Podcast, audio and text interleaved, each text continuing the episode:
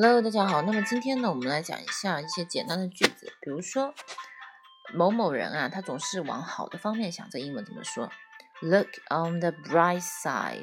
Look on the bright side. Look on the bright side. 看在好的方面。比如说呢，我有个祖传的这个就是做菜的秘方。I have a great family recipe. 有个祖传的秘方。I have a great family recipe. recipe。OK，我要说，比如说，这会压力会小很多。It would be, it would be so much less stressful. It would be so much less stressful. 再加上我要说很忙很忙。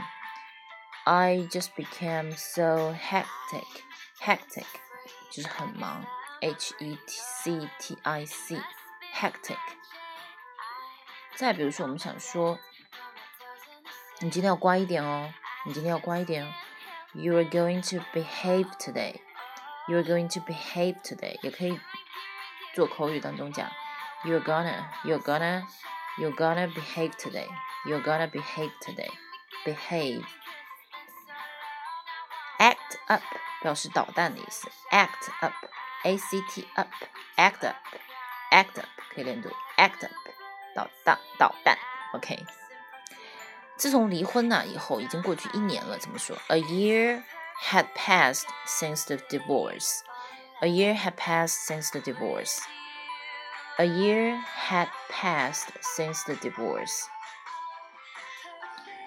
那如果我要说一点也不麻烦，怎么说？It was no trouble at all.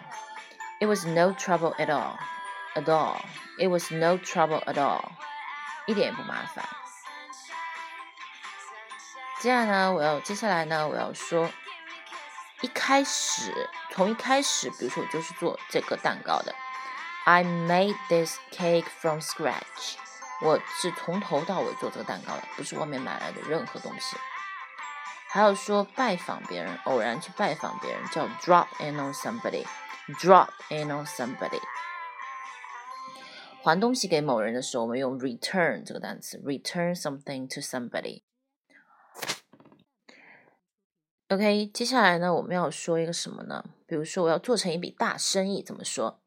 I closed a big deal. I closed a big deal. I closed a big deal. 我做成了大生意，deal。还有呢，比如说，我要说。 啊，我绝对不会把这个加在我们谈话当中的，就是随意的说到这个事情。There's no way I can just work that in. There's no way I can just work that in. 呃，that in 或者是 that in. There's no way I can just work that in. That in 啊，in。然后呢，我比如说要说，还要说句什么呢？比如说有一个很美味的。午餐或者很美味的一顿饭，一顿饭，have a decent meal，have a decent meal，是这么讲的。或者我想说啊，我知道你已经悲痛欲绝了。悲痛欲绝怎么讲？You are out of your minds of grief. You are out of your minds with grief. Sorry, you are out of your minds of grief. 啊，you are out of your minds with grief，应该是用 with 这个单这个介词。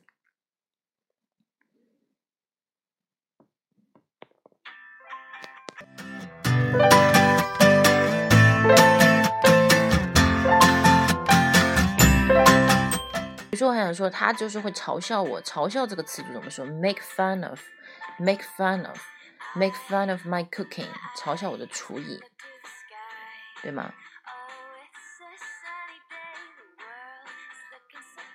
？OK，那今天就说到这啦，希望大家能记住这些表达。